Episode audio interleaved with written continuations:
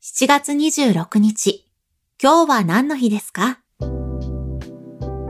?2004 年の7月26日は、作家の中島ラモさんが52歳で亡くなった日です。中島さんは1981年頃、コピーライターとして一躍有名になり、独特のユーモアを交えた人生相談の新聞掲載が人気になりました。劇作家として劇団も結成し、作家の傍ら俳優としても活躍しました。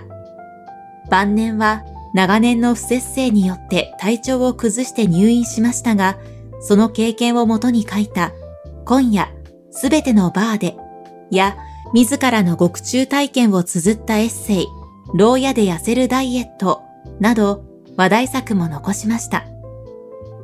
今日は何の日？